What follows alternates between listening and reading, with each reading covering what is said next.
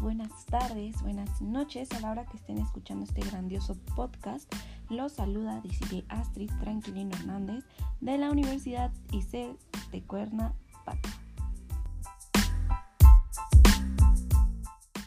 Muy bien, en este podcast yo les voy a hablar nada más y nada menos que del estudio del capital contable. Claro que sí, porque a quién no le gustaría escuchar un podcast sobre contabilidad. Y pongan atención porque vamos a empezar. Bueno, quiero creer que si ustedes están aquí es obviamente o porque quieren saber de contabilidad o porque ustedes ya saben, conocen un poco sobre este tema. Pues vamos a empezar con el capital contable, que ya sabemos que es la inversión que lleva a cabo una persona, un grupo de individuos o hasta un grupo de organizaciones para generar riquezas, o sea, ganancias, eh, dinero, lucro, etcétera. Y también sabemos que existen entidades no lucrativas que también cuentan con capital, solamente que este no se emplea para obtener ganancias y por eso recibe el nombre del patrimonio. La ecuación para el capital contable es el activo total menos el pasivo total. Este capital contable se clasifica de dos formas. Está el capital contribuido y el capital ganado. El capital contribuido está conformado por las aportaciones de los propietarios de las entidades y el capital ganado está conformado por las utilidades y las pérdidas acumuladas. Y continuamos con el capital social, que está constituido por las aportaciones en numeración o en especie que hacen los socios de las empresas. Y bueno, eh, les voy a dar unos datos que nos da la Ley General de Sociedades Mercantiles que sí tenemos que tener en cuenta a la hora de nosotros querer pues formar nuestra organización, nuestra empresa, ¿verdad? Eh, esta ley nos, nos dice que la sociedad de responsabilidad limitada, la cantidad mínima de aportaciones es de 3.000 y no debe tener más de 50 socios. Y su capital se encuentra dividido en partes sociales que no son negociables mientras que la sociedad anónima solamente tiene un mínimo de dos socios y cada socio debe tener una acción.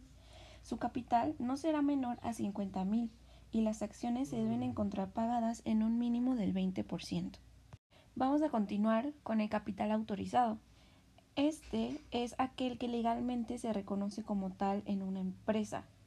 Después tenemos al capital emitido y no emitido, y el emitido es el que ya ha sido documentado y seccionado en partes sociales o acciones, o sea, partes iguales, según sea el tipo de sociedad mercantil.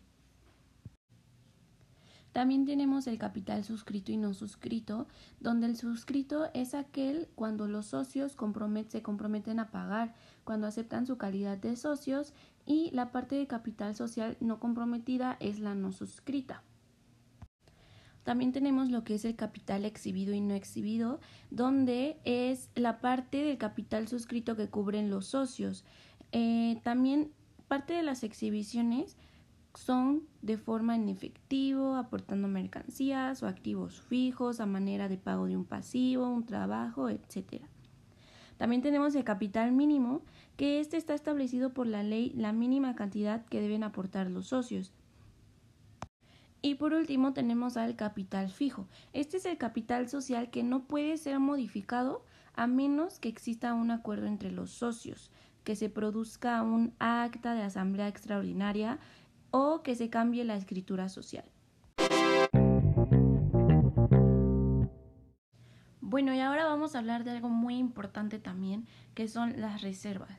¿Qué son las reservas? Nosotros conocemos una reserva de capital como a la separación de utilidades. El objetivo que tiene una reserva es reducir los riesgos de solvencia y fortalecer nuestro patrimonio en la empresa. Existen tres tipos de reservas, la reserva legal, la reserva estatutaria y la reserva voluntaria. La reserva legal viene en el artículo 20 de la Ley General de Sociedades Mercantiles, donde nos dice que las utilidades netas de toda sociedad deberá separarse anualmente el 5% como mínimo para formar el fondo de reserva, hasta que importe la quinta parte del capital social. La reserva estatutaria son las que provienen de los lineamientos establecidos en el contrato que una empresa ya tiene. Eh, las reservas voluntarias son retenciones de las utilidades que se acuerdan en asambleas generales de socios o accionistas sin la necesidad de que esté la ley de por medio. Y por último, vamos a hablar sobre las acciones, los tipos de acciones. Vamos a empezar con las acciones comunes. Las acciones comunes ordinarias confieren a su poseedor derechos y obligaciones legítimos establecidos en el contrato social, que pueden ser como votar en una asamblea, asistir a reuniones de accionistas, elegir la junta de directores. Seguimos con las acciones con valor nominal y sin valor nominal. Las que son con valor nominal es cuando el título mismo se indica el importe. Cuando son sin valor nominal es cuando no consta de importe o valor alguno en el título correspondiente. Las acciones sencillas y múltiples. Estas son de acuerdo con el número de acciones que representan. Las que son sencillas se reconocen con una sola acción y las múltiples pues son las que se reconocen con más de una acción. Y continuamos con las acciones pagadoras y liberadas. Las acciones pagadoras son cuando no se han exhibido en su totalidad, o sea que todavía tienen que saldar con los accionistas si se desean mantener. Y las acciones liberadas es obviamente cuando las acciones que ya son totalmente exhibidas y pagadas en su totalidad. Las acciones nominativas son aquellas en las que se expresa el nombre del titular, el dueño y poseedor de los derechos que se confieren en la misma. También existen las acciones en especie que se denominan por su aportación y son aquellas que se exhiben en bienes distintos al numerario.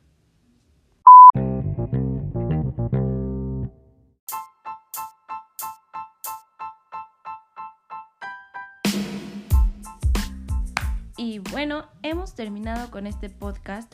Eh, yo espero que les hayan quedado muy claro todos estos conceptos. Yo traté de dárselos este, pues, muy claro, vaya. Espero que les ayude en su formación académica y eh, en caso de que ya estén trabajando, pues para recordar un poco ¿no? los viejos tiempos de la universidad. Espero que tengan un grandioso día, una linda noche y eh, nos volveremos a escuchar. Muchas gracias, hasta luego.